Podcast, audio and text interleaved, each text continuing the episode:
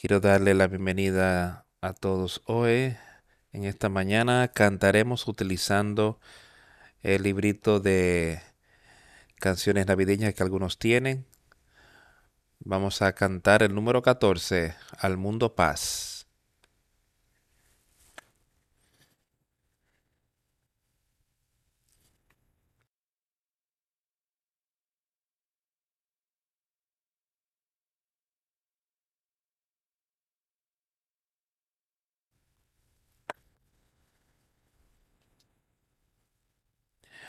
Al mundo paz.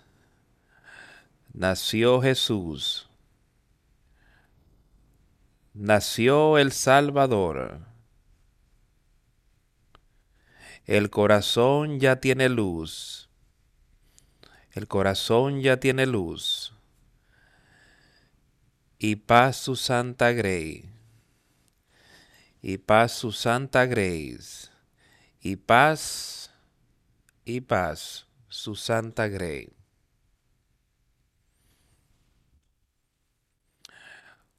Al mundo paz, el Salvador, en tierra reinará.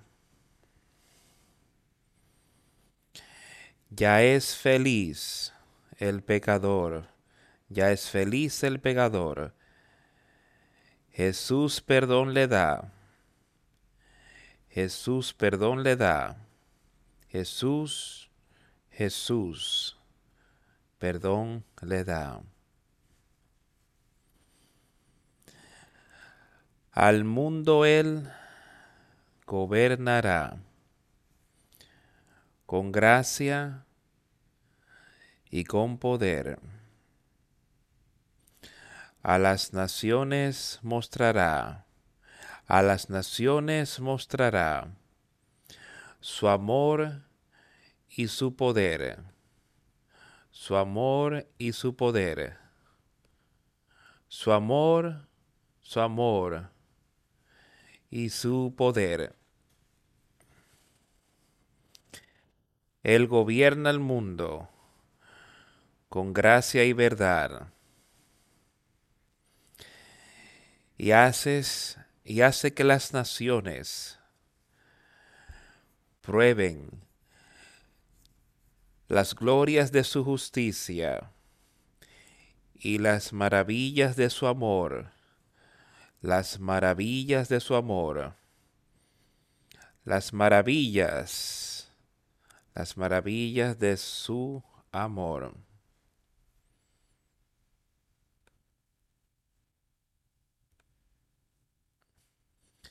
El tiempo en el que estamos viviendo, el tiempo de Navidad cuando celebramos el nacimiento de nuestro Salvador y el nombre de esa canción, Al Mundo Paz.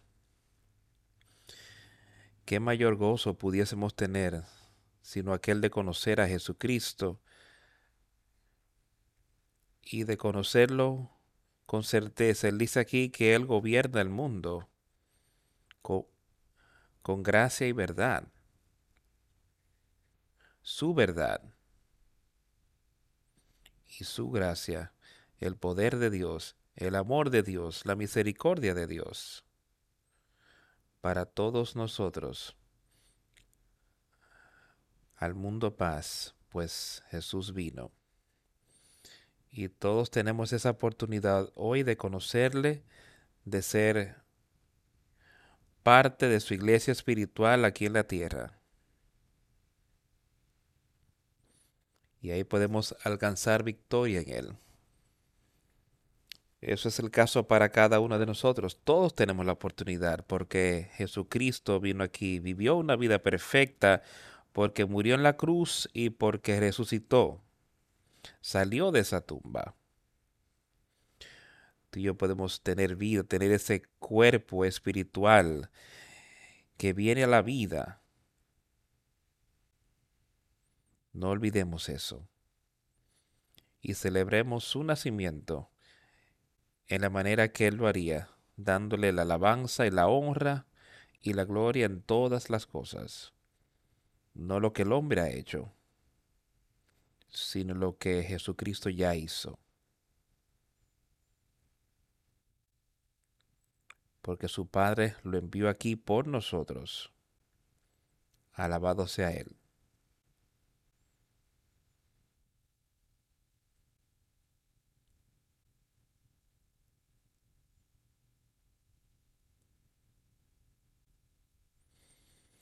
Acompáñenme a Romanos, quiero leer algunos versos desde aquí.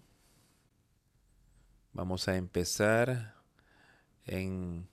Vamos a terminar el capítulo 11 de Romanos.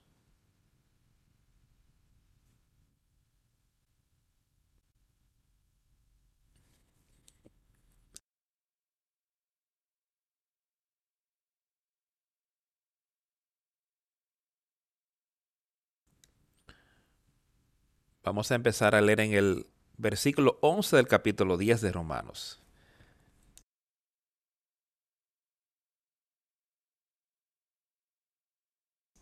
Vamos a empezar en el versículo 10. Parece que cada versículo tiene un mensaje que es bueno para nosotros. Vamos a empezar en el versículo 10, capítulo 10 de Romanos. Porque con el corazón, el corazón se cree para justicia, pero con la boca se confiesa para salvación. Él está diciéndonos ahí de manera muy sencilla cómo es que podemos ser salvos, cómo podemos tener esa vida eterna de la que hablamos, de la que hablamos constantemente, porque Él dice, porque con el corazón se cree para justicia. Ahí es cuando nosotros vemos, sabemos y entendemos que somos nada. Y que en ese versículo, vamos a leer en el versículo 9, que si confesares con tu boca que Jesús es el Señor, que el Señor Jesús, y creyeres en tu corazón que Dios levantó de los muertos, serás salvo. Estas son promesas de Dios, son promesas de lo que Jesucristo trajo aquí a la tierra para nosotros. Y todos seamos recordados de esto y mantengámoslo en nuestras mentes que si confiesas con tu boca que el Señor Jesús es el Señor, que Él es el Hijo de Dios y que Él puede perdonarte de, tus pecados, Él vino aquí y vivió una vida perfecta. Si confesamos eso, que crees en tu corazón que Dios le levantó de entre los muertos, que Él fue resucitado de esa tumba de la que acabamos de hablar, para que ahora tú y yo podamos resucitar a vida también.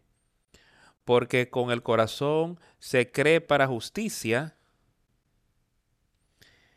ese espíritu justo nos es concedido a cada uno, ese nuevo nacimiento.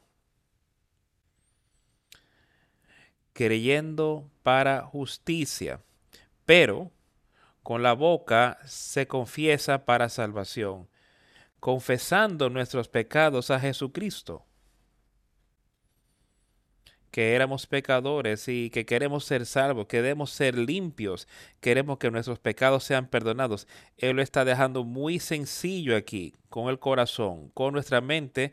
Tenemos que estar en esa condición donde vemos que no hay otra vía sino por Jesucristo.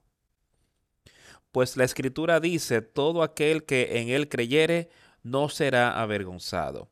Y si verdaderamente creemos en Él y vemos lo que Él ha hecho aquí y lo recibimos y tenemos esa justicia en nosotros, ¿por qué estaríamos avergonzados de lo que Jesucristo ha hecho por nosotros aquí en la tierra y toda la humanidad? Pues la escritura dice, todo aquel que en él creyere no será avergonzado, porque no hay diferencia entre judío y griego, pues el mismo que es Señor de todos es rico para con todos los que le invocan. Otra vez, Pablo está trayendo todo esto a la luz, ya lo que Pedro había establecido, bueno, más bien lo que Dios había establecido por medio de Pedro cuando fue a donde Cornelio y los gentiles pudieron recibir el Espíritu Santo. Antes de esto, en el día de Pentecostés, Pedro predicaba y enseñaba a los judíos esos fueron los que lo recibieron aquel día, un poco tiempo después. Entonces Pedro mostró cómo cuando fue a Cesarea, me parece, allí Cornelio pudo oír la palabra y todos sus amigos, todos quienes le acompañaban, Pablo estaba ahí trayendo esto a la atención de los romanos porque no hay diferencia entre judío y griego, pues el mismo que es Señor de todos es rico para todos los que le invocan. Quiero que todos entendamos esto y no importa quién usted sea o de dónde sea.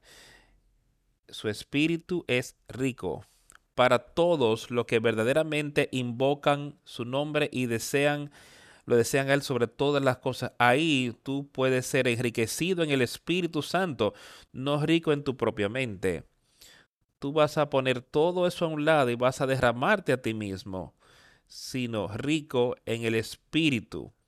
Porque todo aquel que invocar el nombre del Señor será salvo. Y amén a eso. Esas son las verdades de Jesucristo, el Evangelio de Jesucristo, que nos es expuesto de manera tan sencilla en estos cuatro o cinco versículos. Porque todo aquel que invocar el nombre del Señor será salvo. Y eso es lo que Él está pidiendo que cada uno de nosotros haga hoy que entendamos lo que él está diciendo en estos versículos. ¿Cómo pues invocarán a aquel en el cual no han creído? Ahora ya él está pasando a cuando tú le invocas, ¿tú verdaderamente crees en Jesucristo? ¿Has, ¿Le has confesado a él y verdaderamente estás creyendo en él y crees que debes vivir conforme a cómo él vivió y cómo él estableció? El ejemplo aquí en la tierra. Él escucha con cuidado este versículo 14. ¿Cómo pues invocarán a aquel en el cual no han creído? Ahora, si no crees en Jesucristo, ¿cómo tú crees que puedes invocar su nombre para confesión de tus pecados? ¿Cómo tú crees que puedes invocarlo para tener misericordia y que Él te salve de la ira de Dios?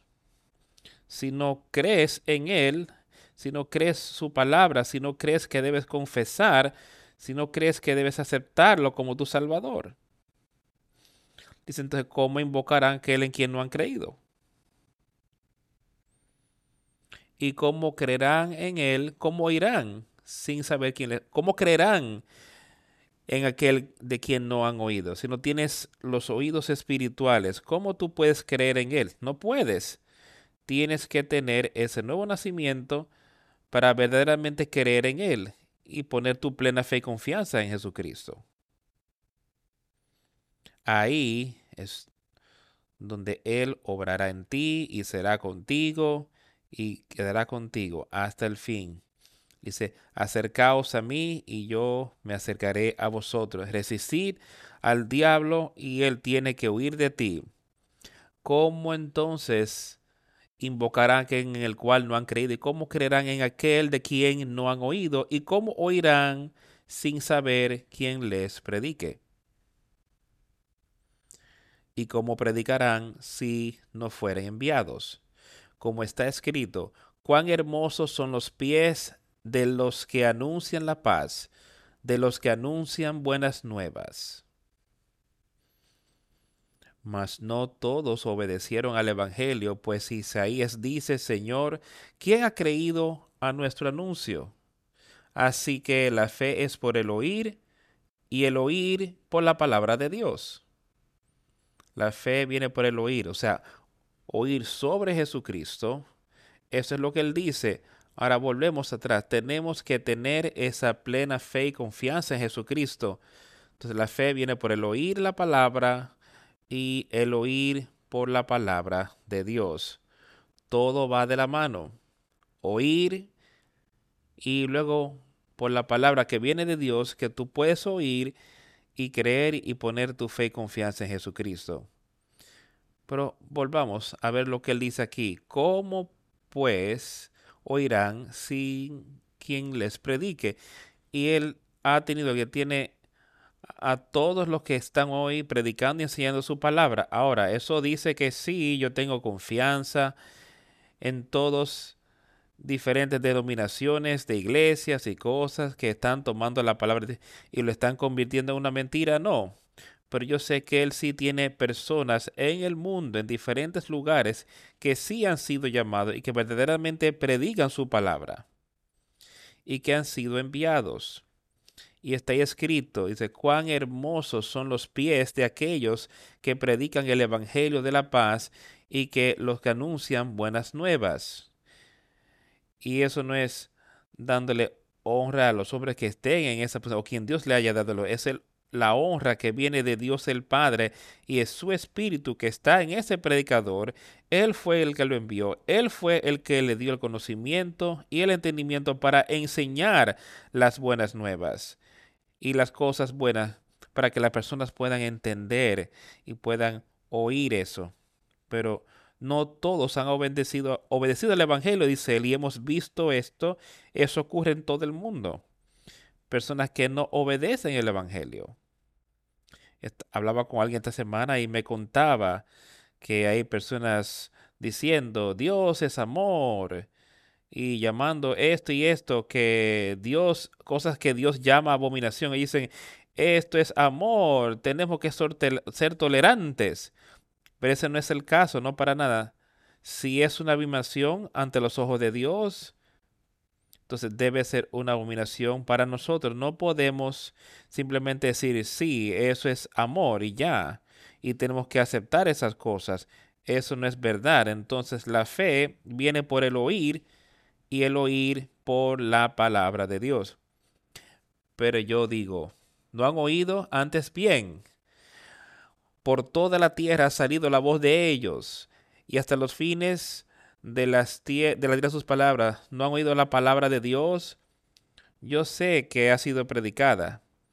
La Biblia, sencilla y libre, ya está en todo el mundo básicamente. Hay algunos lugares que aún no la tienen, pero aquí en nuestro país y en muchos otros países, la mayoría de ellos en todo el mundo, esta palabra ha sido publicada e impresa. Y ahora, ¿has oído la palabra?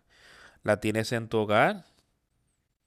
La tienen, puedes tener su palabra donde quiera que quieras verla, básicamente, aquí en nuestro país. Y no ser confrontado por las autoridades porque tienes esas cosas. Pero él dice, pero ellos no todos han obedecido el Evangelio. Aun cuando oyes la palabra, puedes leerla. ¿Estás obedeciendo el Evangelio, como él dice? Porque dice aquí, Señor, ¿quién ha creído nuestro anuncio? Entonces, la fe viene por el oír y el oír por la palabra de Dios. Pero yo te digo, ¿no han oído? Antes bien, por toda la tierra ha salido la voz de ellos y hasta los fines de la tierra sus palabras. Está siendo predicada, está ahí. Estamos aceptándola y viviendo conforme a como Él quiere que vivamos. Amigos, él sigue repitiendo estas cosas, pero esto no es más que lo que había sido predicado y enseñado hace dos mil años. Y es igual de válido para nosotros hoy y sigue siendo la misma palabra que fue entonces y debemos obedecerla. Pero yo os digo, ¿no han oído? Antes bien, por toda la tierra ha salido la voz de ellos y hasta los fines de la tierra sus palabras. También digo, ¿no ha conocido esto Israel? Primeramente Moisés dice, yo os provocaré a celos con un pueblo que no es pueblo. Con pueblo insensato os provocaré a ira. E pero Isaías es muy osado y dice, fui hallado de los que no me buscaban, me manifesté a los que no preguntaban por mí. Algunos de los profetas ahí profetizaron de las cosas aquí, de las que Pablo les estaba recordando, que no importaba quiénes eran, no había diferencia entre judío y griego. Estos fueron algunos de los profetas en aquel tiempo que profetizaban que diferentes personas podrían oír y saber y entender la palabra. Pero para Israel, dice él, todo el día extendí mis manos a un pueblo rebelde y contradictor. Y puedes volver y leer eh, como los judíos en el Antiguo Testamento. Lee y ve cómo ellos rechazaban a Dios de tantas maneras, tantas veces. Que rechazaron su palabra, aun cuando eran el pueblo escogido, aun cuando les dio a ellos la tierra donde vivía, la tierra que fluía leche y miel, como él le llamaba, y tenían todas las cosas que pudieran desear, que no tenían que, que sembrar viñedos, ellos simplemente podrían comer de las cosas que estaban ahí, pero lo rechazaron. Y escucha con cuidado, él dice, pero para Israel todo el día extendí mis manos a un pueblo rebelde y contradictor. Ahora su palabra nos ha sido predicada, su palabra nos ha sido enseñada. Simplemente y libremente ahora estamos viviendo por ella, obedecemos sus mandamientos, su palabra, así como tú ves que hemos leído y ya lo hemos hablado tantas veces en Mateo, en ese capítulo 7, cuando él habla de que aquellos que oyen mi palabra y las hacen son como el hombre que edificó su casa sobre la roca. Y eso es lo que eso es lo que él quiere que veamos cuando oímos esa palabra, edificamos la casa sobre esa roca, edificamos esa casa espiritual sobre esa roca espiritual de Jesucristo y no caerá si lo hacemos así. Pero aquí él le hablaba a esta gente, a los judíos e israelitas, les dice, pero acerca de Israel dice, todo el día extendí mis manos a, tratando de conseguir que vengas y seas obediente, pero él dice a un pueblo rebelde y contradictorio. Ahora, ¿cuál es nuestro caso? ¿Somos obedientes a su llamamiento? ¿O oímos su palabra y en ese mismo capítulo donde hablamos, en el capítulo 7 de Mateo, cuando oye su palabra y no hace su palabra, ¿qué dice él?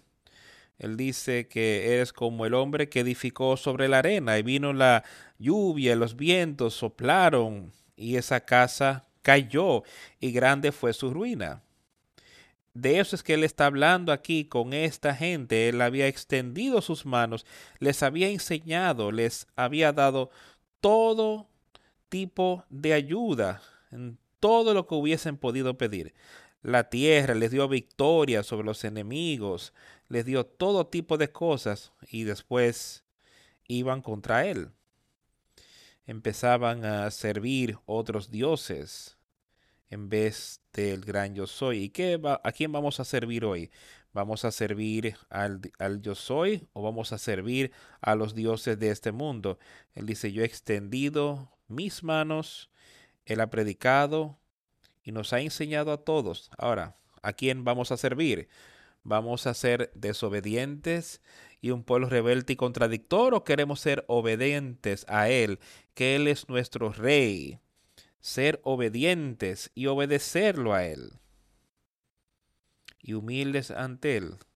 Cuando tú empiezas a pensar de lo que ocurrió ahí, como Él vino aquí en la tierra en una condición tan inferior, él no vino en la majestad de un rey, Él era el rey.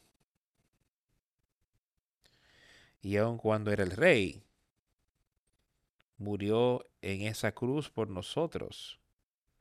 ¿Y ahora qué? Ahora tenemos una oportunidad.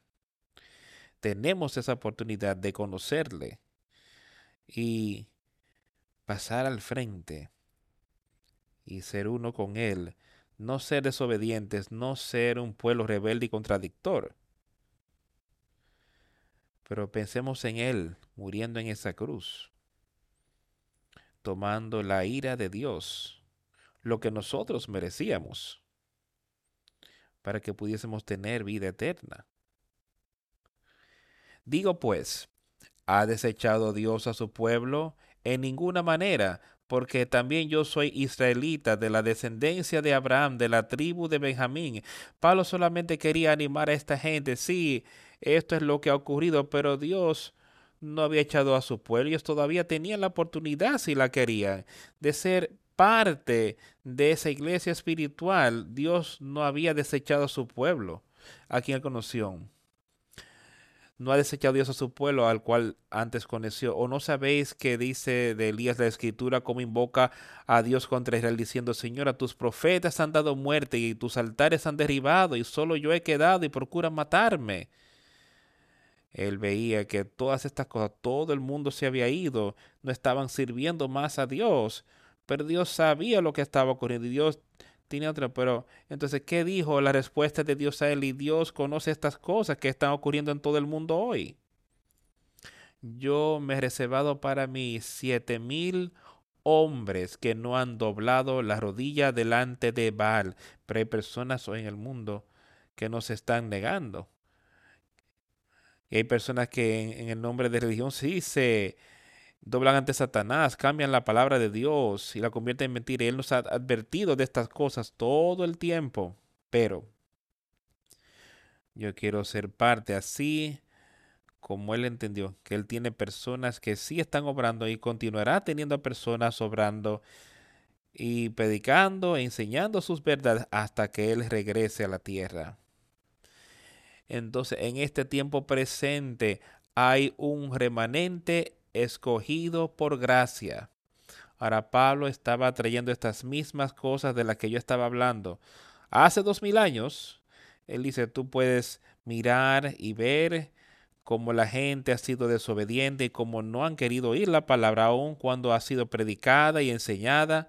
Y lo vemos en todo el mundo hoy, como aún con cosas que se le han predicado, enseñado y la palabra de Dios está ahí, no oyen la palabra.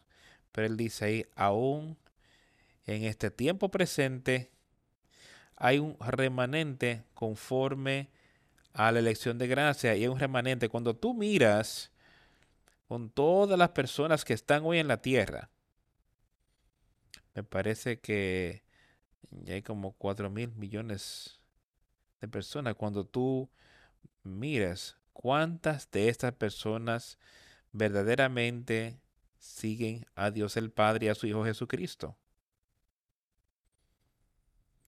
Puedes salir a esta comunidad o cualquier lugar básicamente en este país. La mayoría de los lugares, si tú empiezas a preguntarle a las personas, sí, vas a oír, sí, yo soy cristiano. Pero es a lo que él se refiere aquí, aquí en la palabra, o están siendo desobedientes a ella.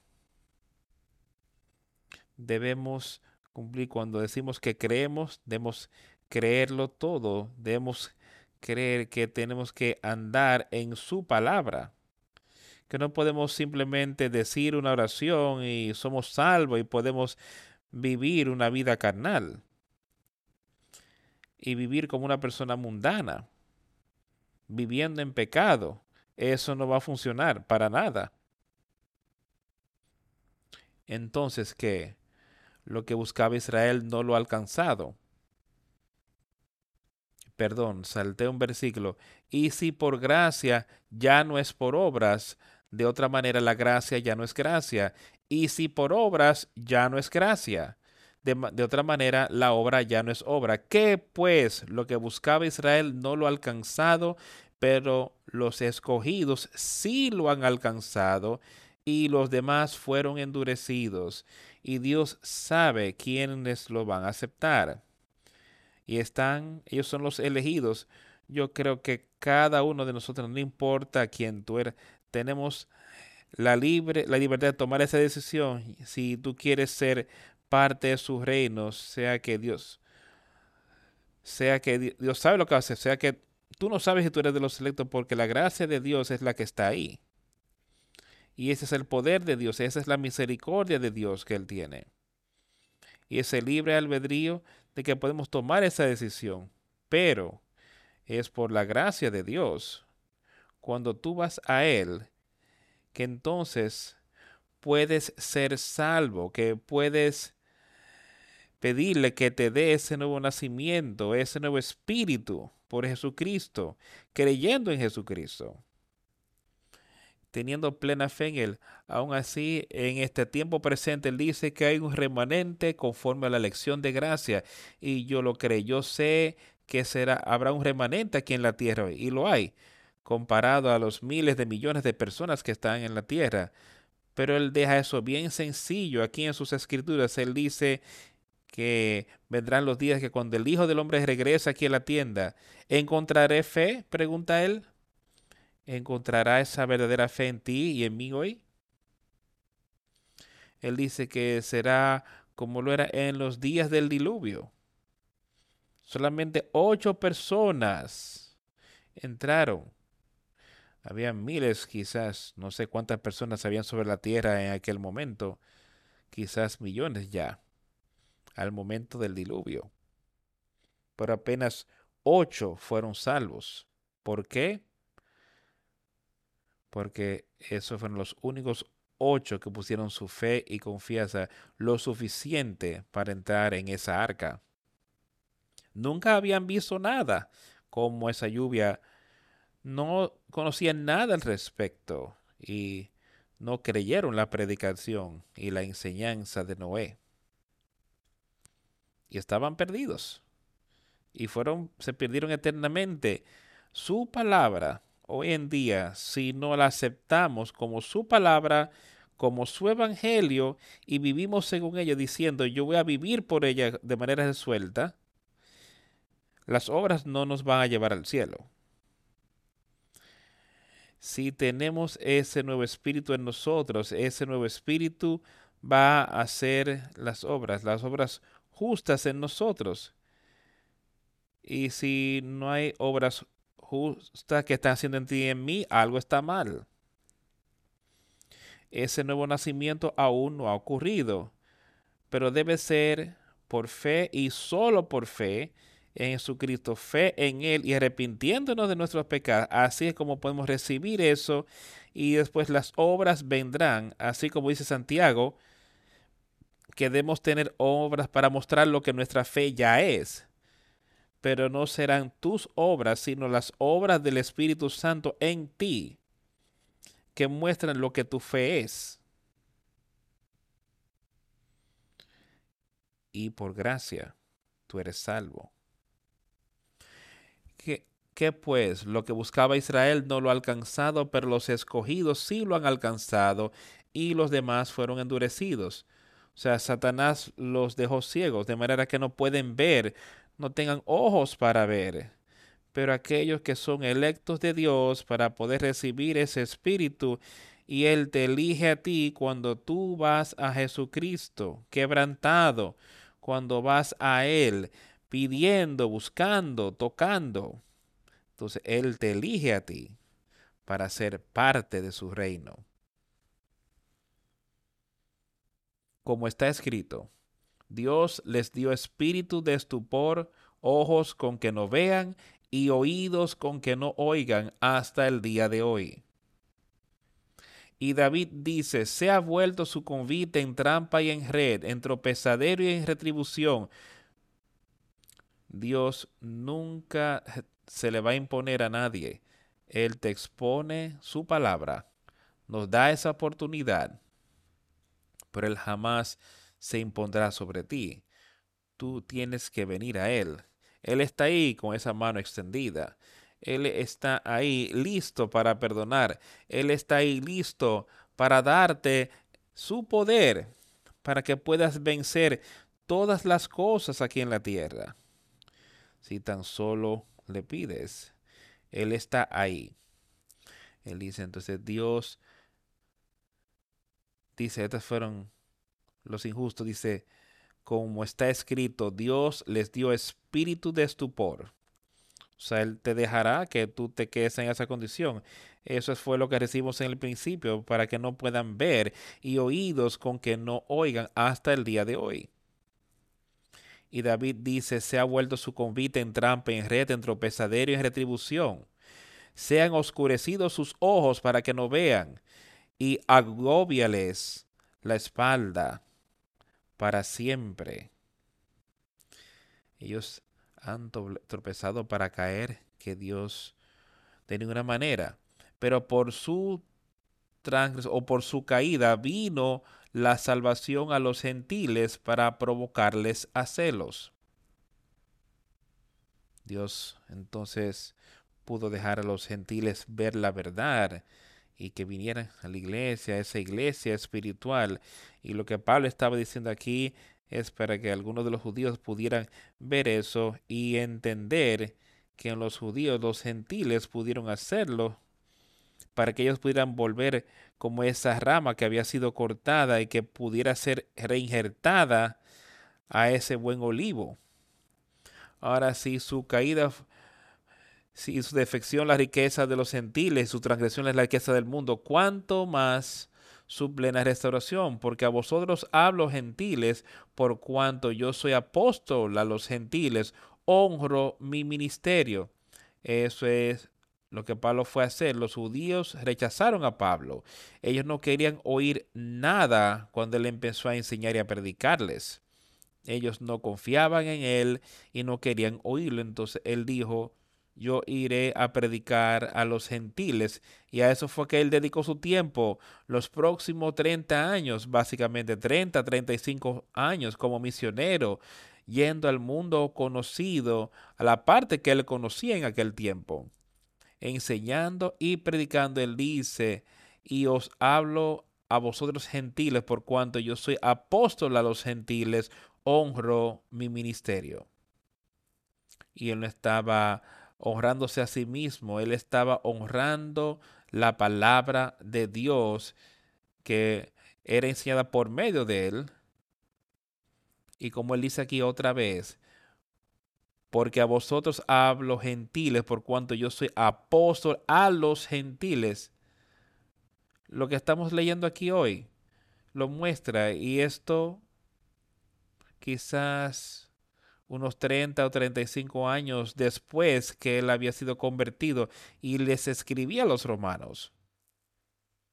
Y él tenía mucha historia ya tras sí de cómo Dios había obrado en él y él había podido salir a predicar y a enseñar y a plantar iglesias y ayudar a mentorear a otros hombres de manera que ellos pudieran enseñar y predicar su palabra aquí en la tierra.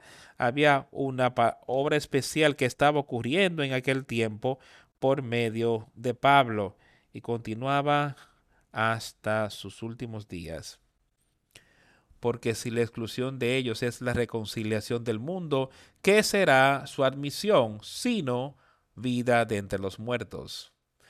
Si las primicias son santas, también lo es la masa restante, y si la raíz es santa, también lo son las ramas. Ahora, podemos ser parte de esa raíz. Y eso era lo que, de lo que Pablo estaba hablándoles. Podemos ser parte de eso sigamos leyendo cuando él habla de cómo estas cosas pueden ser injertadas. Él dice, porque si las primicias son santas, también lo es la masa restante, y si la raíz es santa, también lo son las ramas. Pues si algunas de las ramas fueron desgajadas y tú, siendo olivo silvestre, has sido injertado en lugar de ellas y has sido hecho participante de la raíz y de la rica savia del olivo, no te jactes contra las ramas, y si te jactas, sabes que no sustentas tú la raíz, sino la raíz a ti. Y eso es lo que les decía. Ustedes los gentiles, la raíz aquí estaba en los judíos. Jesús era judío. Él dice, Él es la raíz. Ahora, por su incredulidad, los judíos, esas ramas fueron desgajadas, quitadas. dice, ahora, como tú creíste como gentil, ahora tú has podido ser injertado entre aquellas ramas que aún permanecen, algunos de los judíos o lo que fuese, pero tú has podido ser injertado a ese buen árbol tú que eras silvestre, tú no eras parte de ese buen olivo que estaba ahí. Pero tú tomaste estas ramas y las injertaste. Eso te vayas a jactar porque la raíz es como tú estás obteniendo tu alimentación y eso es lo que cada uno de nosotros tiene que hacer. No podemos jactarnos por nada que parezca justo. Entonces, si hay algo justo en nosotros, viene por la conexión con Jesucristo y Dios el Padre. No hay nada bueno en ti ni nada bueno en mí, para nada. Sino que ese espíritu junto puede, justo puede estar en ti y producir fruto, puede producir buen fruto. Y él, se estaba dejando saber y entender. Ahora, no te jactes contra estas ramas. La raíz es lo que te da el alimento, él vuelve a mencionar las cosas que, que decíamos, el hombre, o sea, yo te puedo animar, yo te puedo exhortar, puedo ayudar a enseñarte, otros pueden animarte también y enseñarte, pero ¿de dónde viene el crecimiento? Viene de Dios el Padre, de es que viene el crecimiento, de es que viene ese nuevo espíritu, no por medio de mí ni por ti, yo puedo animarte, nada, puedo señalarte en la dirección correcta, pero el crecimiento viene de Dios. Y eso es de lo que él está hablando aquí, que tú que participas de la raíz y de la rica savia del olivo, tú estás participando de la savia, o sea, eso representa a Dios y a su palabra. La raíz es Jesucristo y somos parte de todo eso. Eso es lo que nosotros somos apenas una pequeña ramita, pero todo eso, Dios el Padre y Jesucristo, nosotros podemos alcanzar victoria de esa manera. Y ahí es de donde vendrá el crecimiento vendrá de ellos. Entonces dirás, las ramas fueron desgajadas para que yo fuese injertara. Bien, por su incredulidad fueron desgajadas. Pero tú por la fe estás en pie. No te ensoberbezcas, sino teme. Fueron desgajadas por su incredulidad. Si nosotros vamos y somos injertados, pero después volvemos a las cosas de este mundo y por nuestra incredulidad pudiésemos también ser desgajados, quitados, si no mantenemos, si no permanecemos en Él y Él en nosotros. Él dice, no puede decir, las ramas fueron desgajadas para que yo fuese injertado. Bien, por su incredulidad fueron desgajadas. Por eso no fueron desgajadas para que tú pudieses tener la oportunidad, todos hemos recibido la oportunidad, todo el mundo tiene la oportunidad de ser parte de ese árbol. Por la incredulidad fueron desgajadas. Y tú estás en pie por fe. Puedes permanecer en esa rama, ser parte de ese árbol y parte de esa raíz. Entonces, no te ensoberbezcas, no dejes que nada llegue que te haga creer como que tú fuiste el que has hecho esto. Dice que viene de la raíz, viene del árbol, de Jesucristo y Dios el Padre. No te ensoberbezcas, sino teme.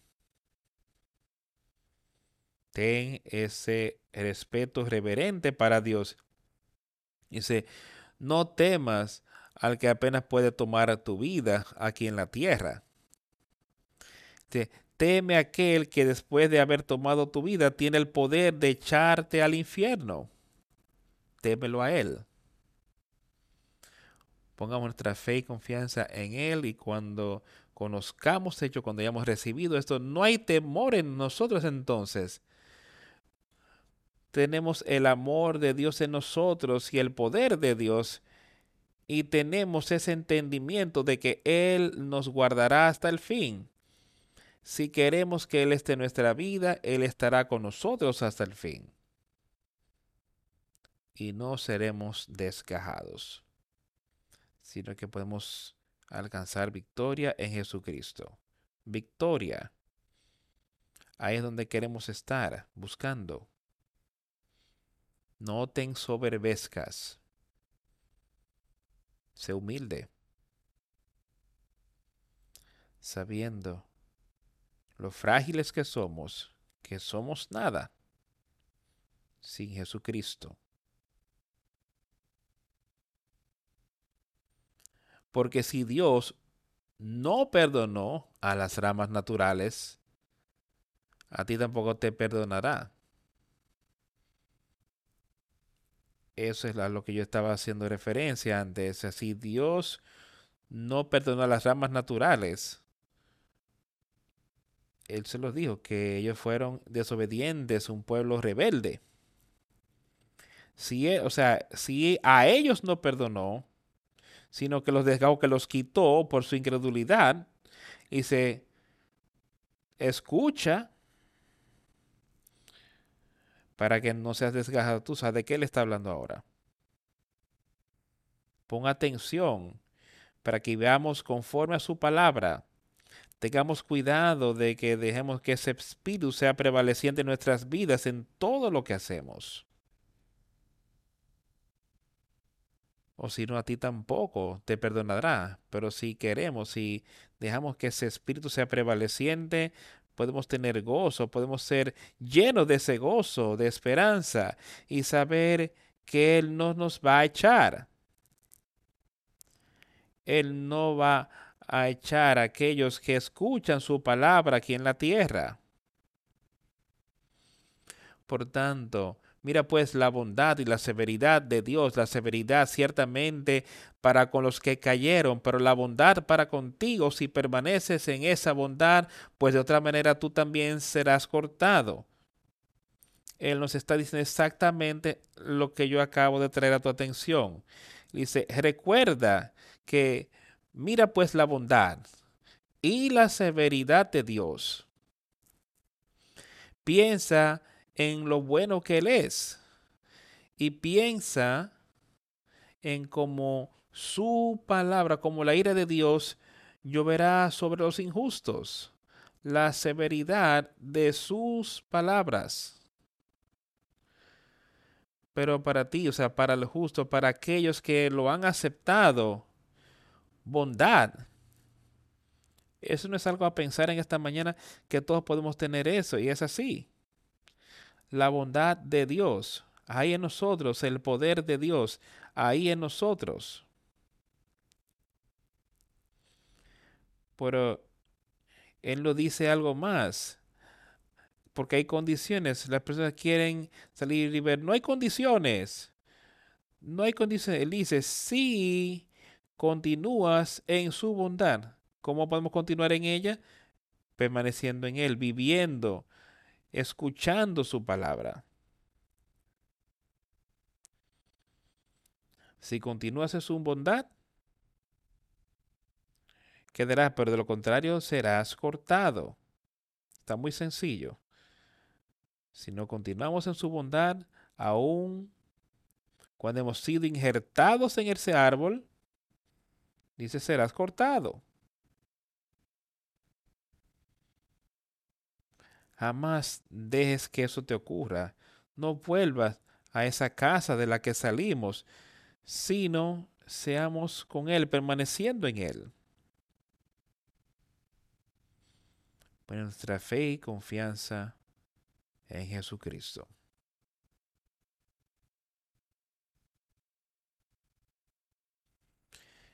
Ellos también, si no permanecen y quedan incrédulos, serán injertados, pues poderoso es Dios para volverlos a injertar.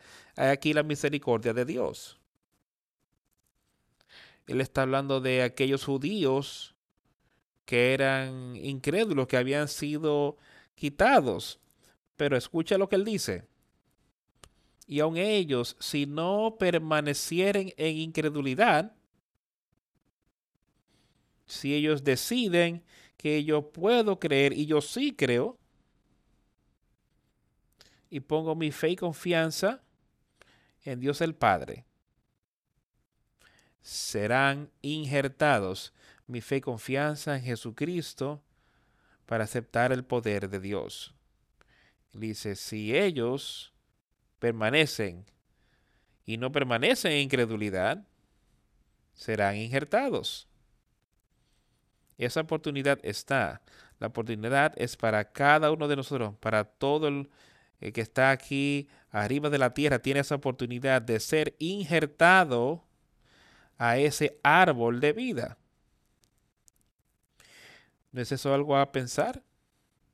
Ahora tú vas a quedarte tranquilamente y no ser injertado?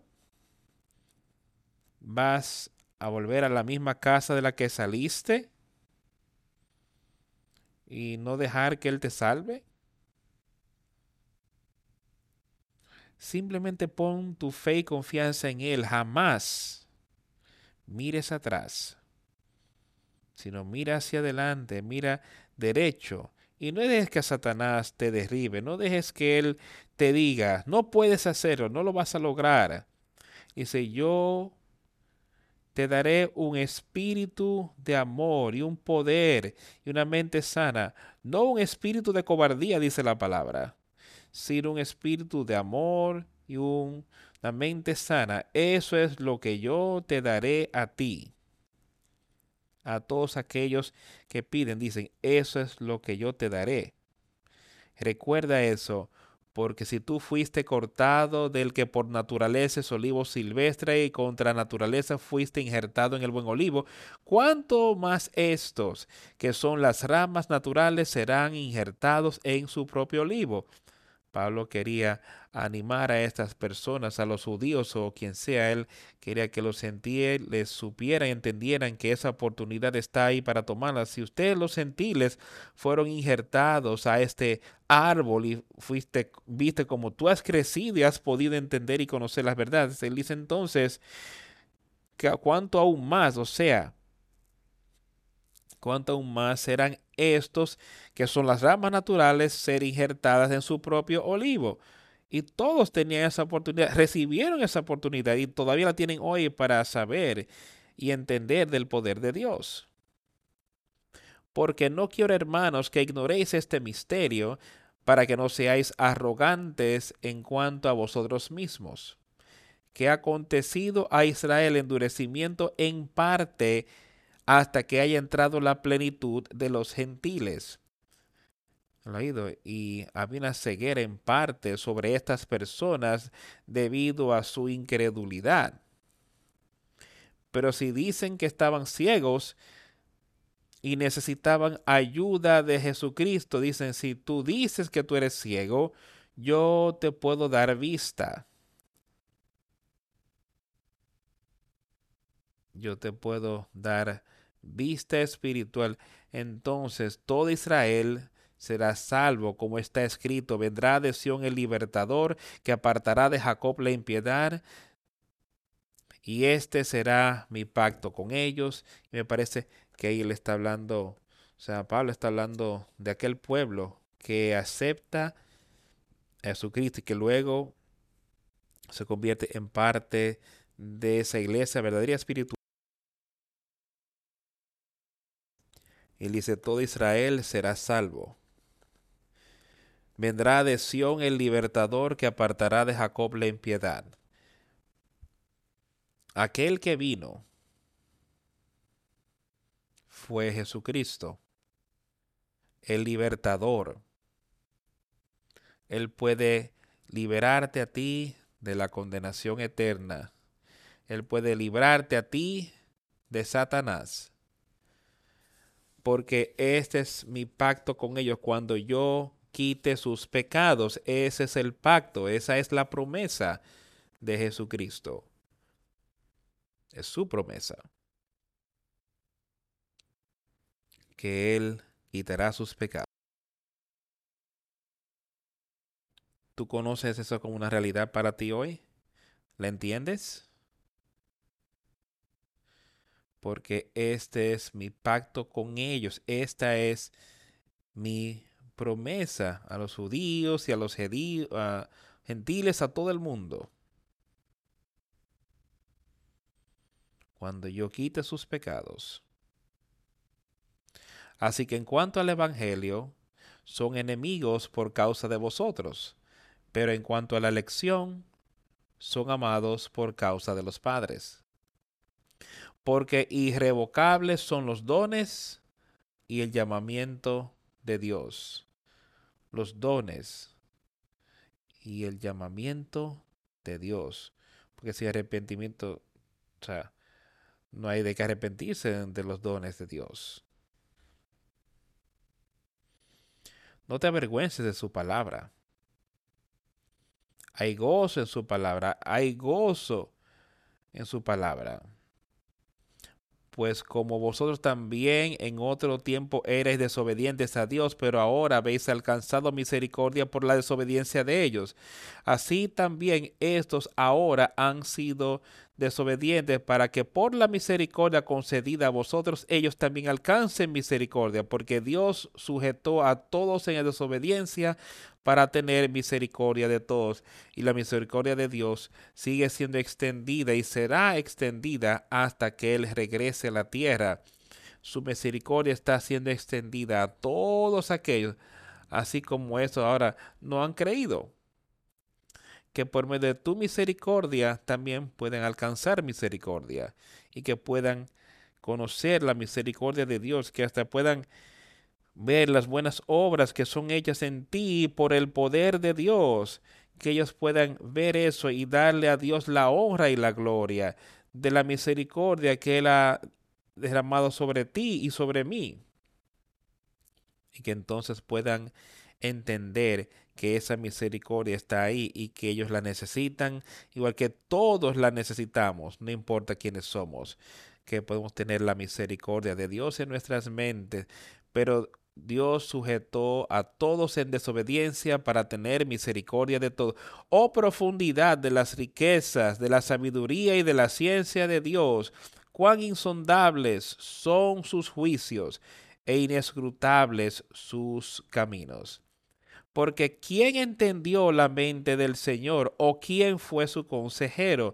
Nosotros no entendemos todo acerca de la obra de Dios y lo que Él ha hecho ahí y cómo los judíos fueron el pueblo escogido de aquel tiempo. No entendemos eso para nada, pero yo sí sé esto, que Dios el Padre es un, un ser justo y Él envió a su Hijo para que pudiésemos tener vida eterna. ¿Quién entonces le había dado el que fuera recompensado a él? Porque de él y por él y para él son todas las cosas. A él sea la gloria por los siglos. Amén. Porque de él, o sea, de Jesucristo y por él, por Jesucristo y para él, a Dios el Padre, sean todas las cosas, todas las cosas espirituales, es en ese orden. A Él sea la gloria por los siglos. Amén. Amén. Pon tu fe y confianza en Él. Escucha, porque ¿quién entendió la mención? ¿O quién fue su consejero? ¿O quién le dio el primero para que le fuese recompensado? Porque de Él y por sea, o sea, y para todos nosotros, para Jesucristo, Él le dio ese poder y conocimiento de venir aquí y vivir en la tierra, y por Él tenemos que ir a través de Jesucristo, plena fe y confianza en Él, para entonces llegar al Padre, para tener acceso al Espíritu que viene del Padre, a Él, a Dios sean todas las cosas, todas las cosas justas vienen de Él. A Él sea la gloria por los siglos. A Él sea la gloria por siempre. No solo un breve periodo de tiempo aquí en la tierra, sino para siempre. ¿Qué estamos buscando, amigos míos? ¿Qué queremos? Saquemos a los dioses de este mundo de nuestras vidas. Y seamos uno con Él, y seamos uno con el Dios, el gran yo soy, el Dios que creó este universo, el Dios que creó este mundo, el Dios que creó varón y hembra. Y vivamos conforme a su palabra que está aquí en este libro. Y alcancemos victoria en Jesucristo nuestro Señor y nuestro Salvador. Él es el Rey. Él es aquel del cual yo quiero ser parte. Quiero ahora leer un breve verso de Lucas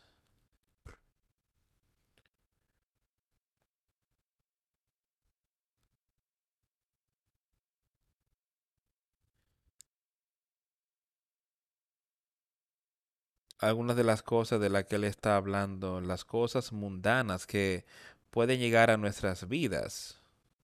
Y si no tenemos cuidado, empezamos a entrar más y más cosas. Este es el capítulo 12 de Lucas. Empezaremos en el versículo 13.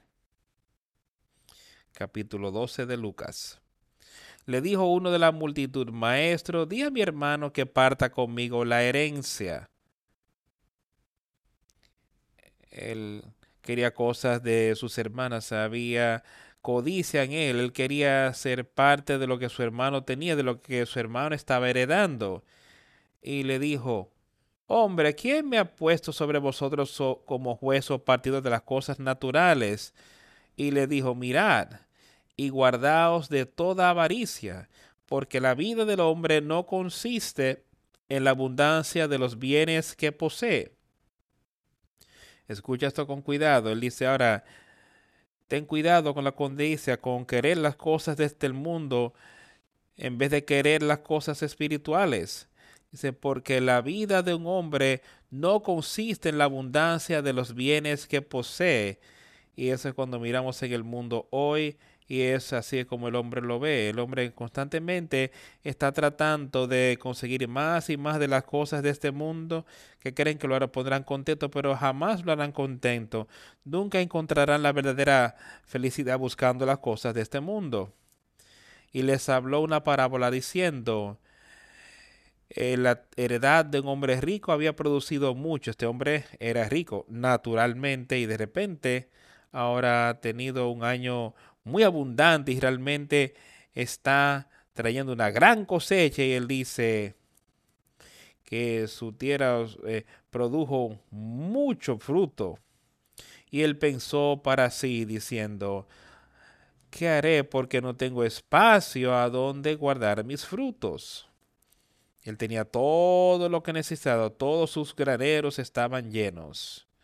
Pero él estaba pensando para sí, ¿qué puedo hacer ahora? Para guardar esto para mí? ¿Qué puedo hacer para que yo pueda tener y más y más y más para mí?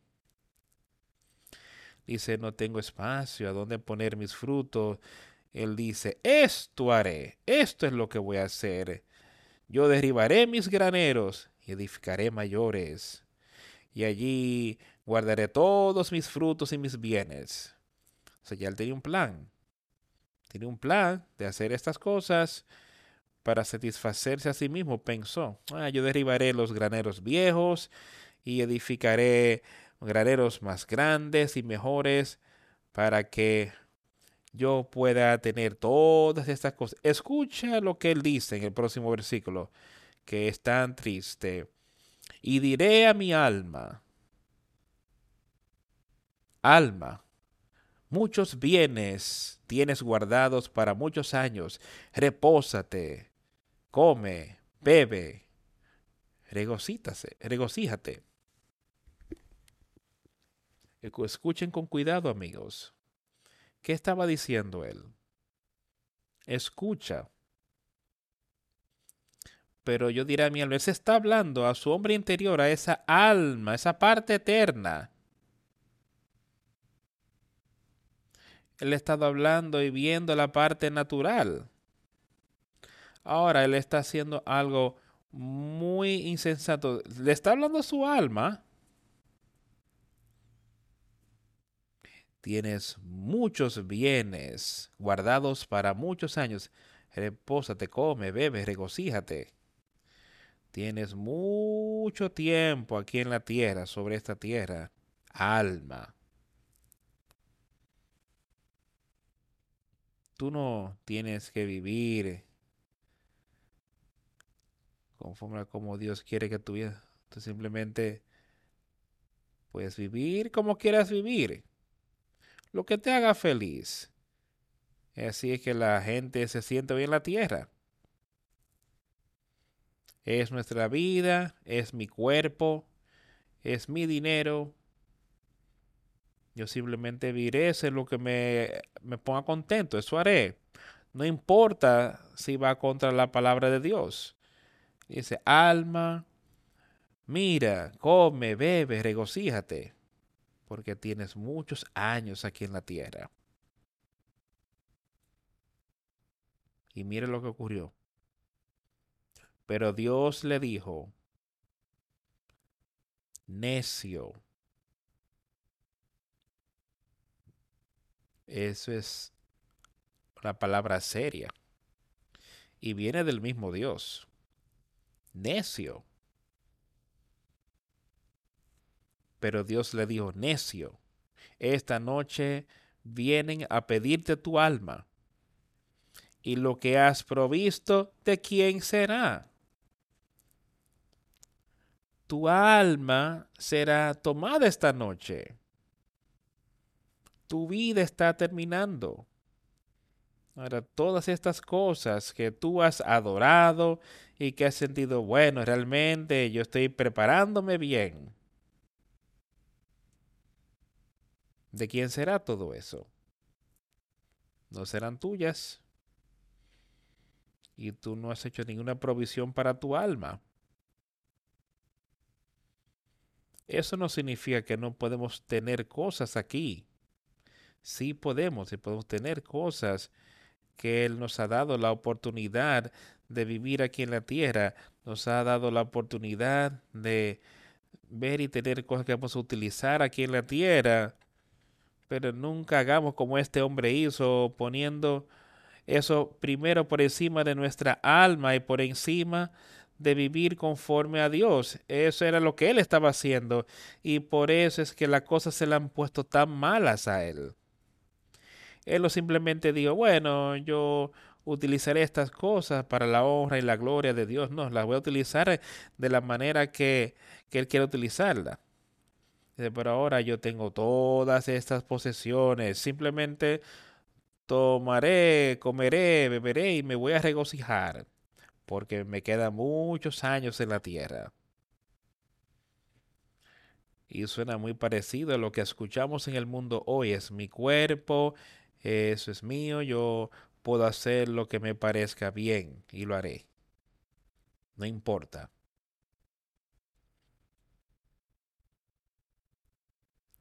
de quién será. Estas cosas que has provisto, así es el que hace para sí tesoro y no es rico para con Dios. Él ahí explica de manera muy sencilla, estas son las palabras de Jesucristo. Él dice, así será eh, que prepara, hace tesoro para sí mismo y no es rico para con Dios. Si Él ha sido bueno contigo y te ha dado cosas que son de este mundo, estemos seguros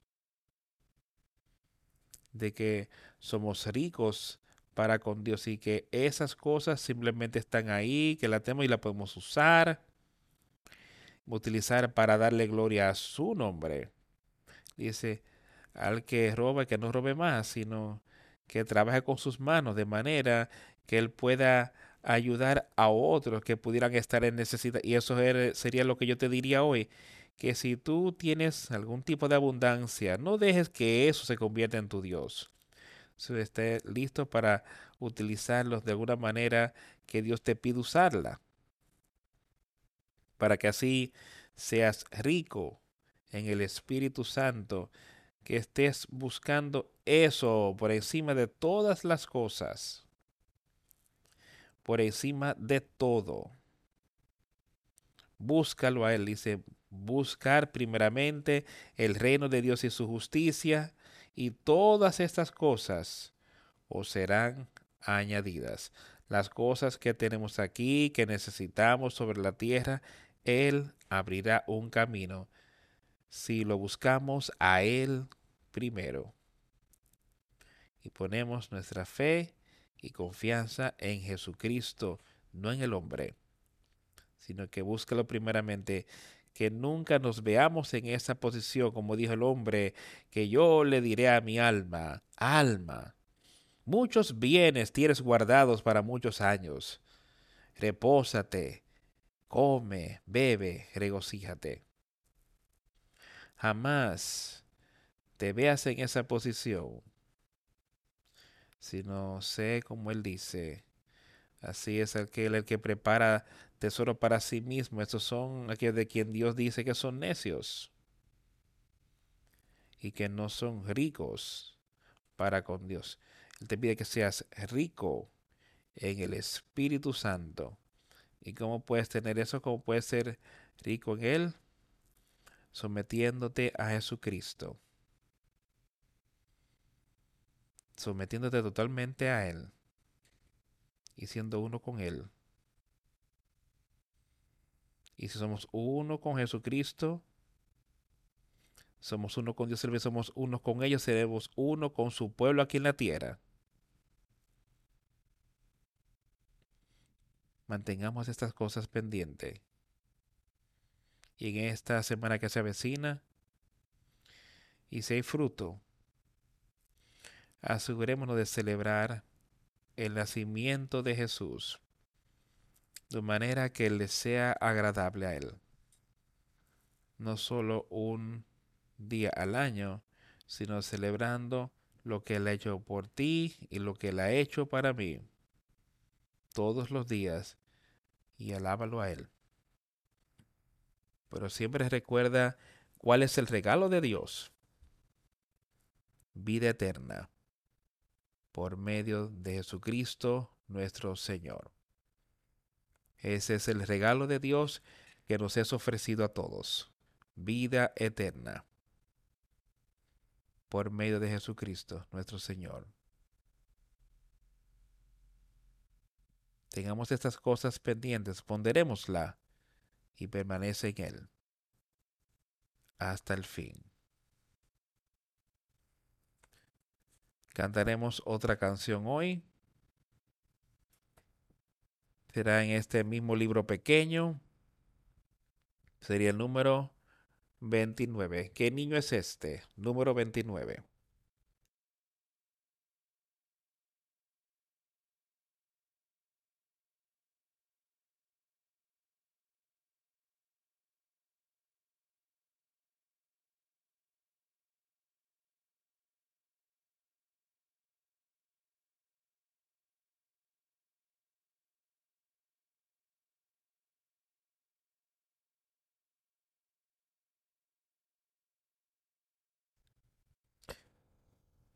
¿Qué niño es este?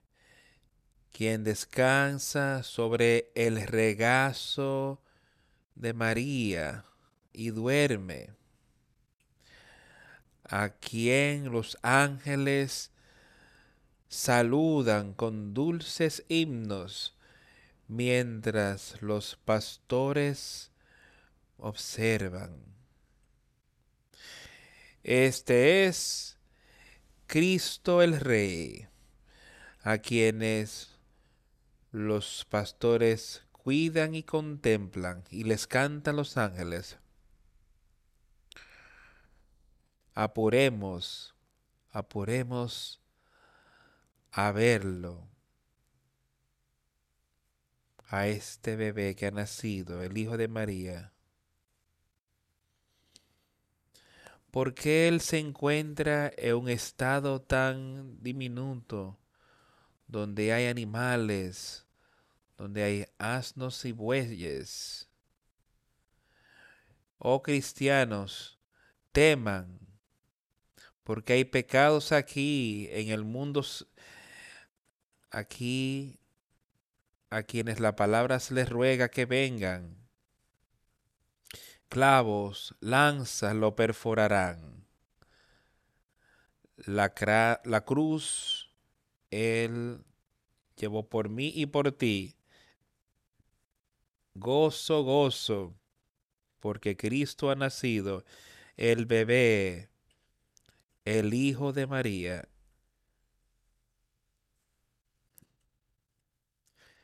Traigámosle incienso oro, mirra. Ven, démosle honra a este rey. El rey de reyes trae salvación, que los corazones de amor le den hora en su trono. Cantemos, cantemos el cántico en voz alta. La Virgen le canta su cancioncita de cuna. Gozo, gozo, pues Cristo ha nacido. El bebé, el Hijo de María.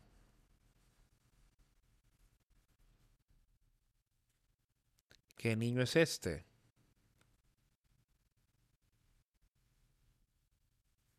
Oh cristianos, temas, porque aquí hay pecadores. La palabra silenciosamente clama. Buenos cristianos, quienes seamos, escuchemos la palabra.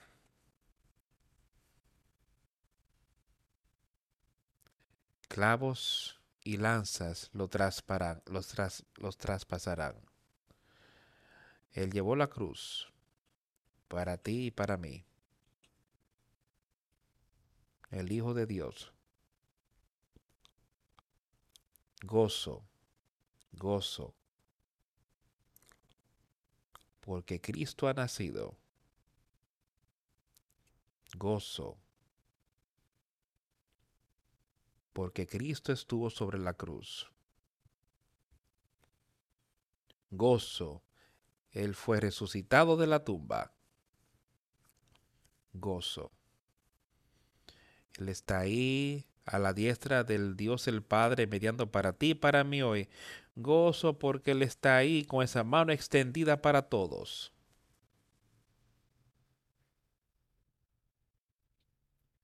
¿Qué niño es este? Jesucristo. Oremos.